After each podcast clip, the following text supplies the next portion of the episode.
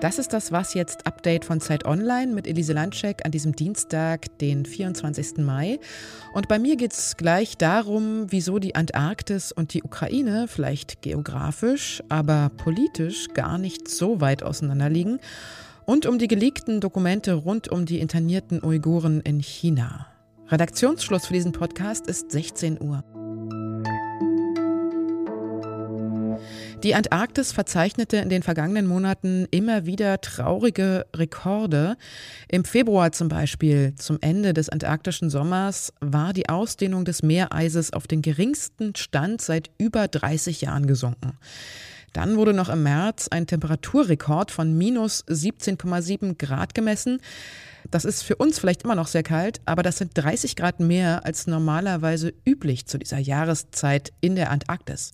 In Berlin treffen sich in diesen Tagen Staatsvertreter und Forschende aus der ganzen Welt zur internationalen Antarktis-Konferenz, um über die Auswirkungen der Klimakrise zu beraten und nach Lösungen zu suchen, wie der Region geholfen werden kann.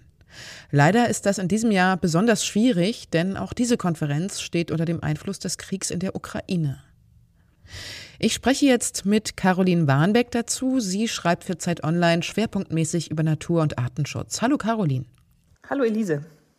Der Titel deines Artikels auf Zeit Online ist ja ziemlich drastisch. Du schreibst Krieg im ewigen Eis. Warum denn gleich Krieg? Weil der Krieg in der Ukraine sich, man kann wirklich sagen, zum ersten Mal auch auf die Antarktis auswirkt. Eigentlich galt seit der Unterzeichnung des Antarktisvertrags 1959, dass jegliche politischen Konflikte außen vor bleiben und man in der Antarktis friedlich und gemeinschaftlich zusammenarbeitet und zusammen forscht. Und jetzt stellt dieser Krieg halt sehr vieles in Frage, was äh, bislang da galt.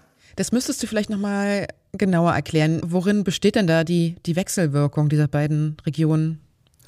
Also ganz konkret liegt es daran, dass die Ukraine ja auch ein, eine Forschungsstation hat in der Antarktis, die ähm, jetzt natürlich äh, die Forschung da total schwierig ist für die, diese Forschungsstation zu versorgen und Forschungsprojekte dort voranzutreiben. Und es liegt auch daran, dass ähm, die internationale Gemeinschaft, also jetzt vor allen Dingen die EU ähm, und auch Deutschland, jegliche wissenschaftliche Zusammenarbeit mit Russland und auch Deutschland, sogar auch mit Belarus, untersagt hat. Es, die Sanktionen betreffen ja auch die wissenschaftliche Zusammenarbeit. Und deshalb ähm, funktioniert dieser ganze Geist des Antarktis-Vertragssystems eigentlich nicht mehr, weil man eben gesagt hat, wir lassen die Politik außen vor und wir arbeiten da gemeinsam, egal was ähm, eigentlich, sagen wir jetzt mal, Russland und die USA und der Westen gerade voneinander halten. Dieses Antarktis-Vertragssystem ist ja zur Zeit des Kalten Krieges gegründet worden und entstanden. Und auch da hat man geschafft, das außen vor zu lassen. Welche Hoffnungen setzen denn jetzt die Forscherinnen und Forscher auf diese ja, wie du jetzt auch schon gesagt hast, in diesem Jahr so besondere Konferenz? Es ist sehr wichtig, alle Parteien jetzt um einen Tisch zu kriegen, weil mit jedem Jahr mehr äh, auf dem Spiel steht für die Antarktis. Der Klimawandel wirkt sich dort eben auch aus und Arten, zum Beispiel wie der Kaiserpinguin, die auf dem Meereis brüten, das immer weniger wird die stehen deswegen wegen des Klimawandels äh, zunehmend unter Druck. Und jetzt in Berlin, und da muss man der deutschen Regierung auch eigentlich ein Lob aussprechen, dass sie gesagt hat, wir veranstalten diese Konferenz trotzdem, trotz des Krieges und laden und, und Russland und die Ukraine sind natürlich dabei. Und jetzt in Berlin, wo alle dabei sind, hoffen wir, dass äh, eben die Länder sich zusammenraufen und auf einer Fachebene miteinander diskutieren, die Politik außen vor lassen und zum Beispiel äh, sich durchringen, den Kaiserpinguin unter Schutz zu stellen. Ich danke dir, Caroline, für deine Einschätzung. Sehr gerne. Dass es Umerziehungslager in China gibt, in denen vor allem Uiguren interniert sein sollen, das wurde schon häufiger berichtet.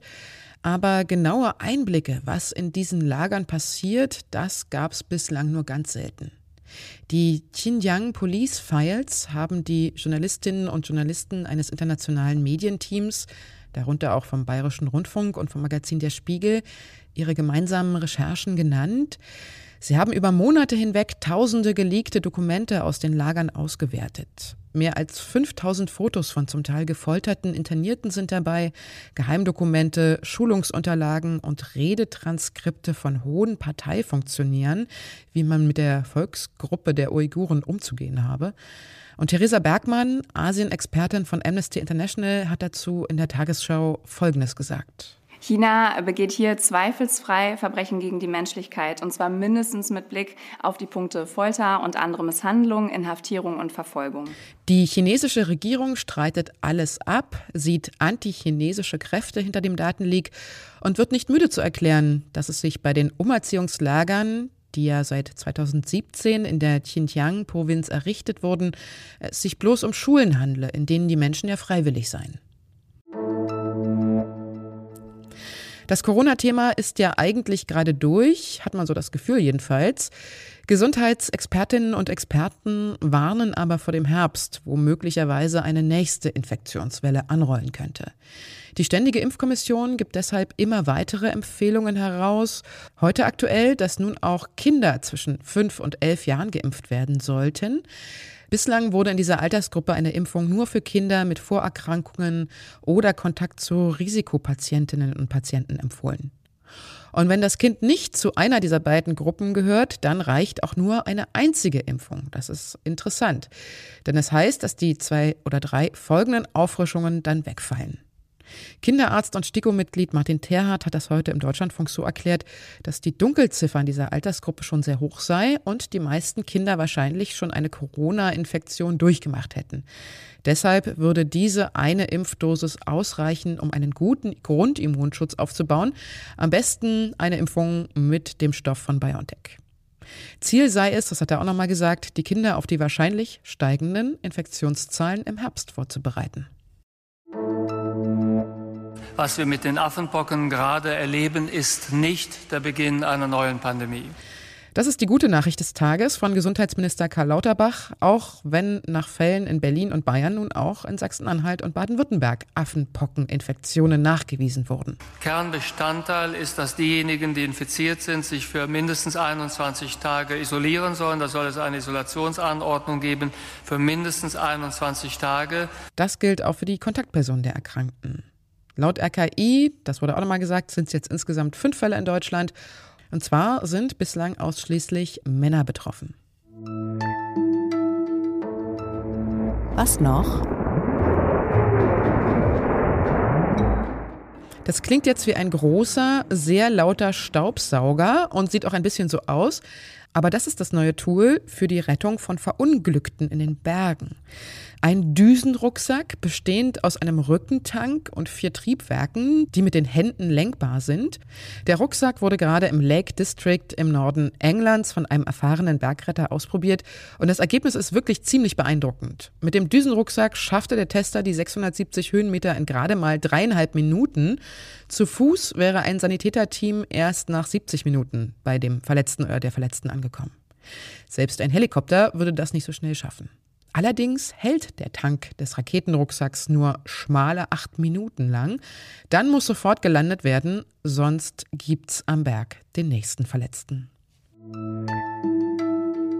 Das war's mit Was jetzt für heute. Unsere Mailadresse für Ihre Fragen und Anmerkungen lautet wie immer wasjetzt.zeit.de. Und unser Zeit Online Podcast Festival am 11. Juni in Berlin ist ja leider ausverkauft, aber wenn Sie trotzdem mit dabei sein wollen, es gibt einen Livestream, für den Sie sich anmelden können unter www.zeit.de-podcastfestival.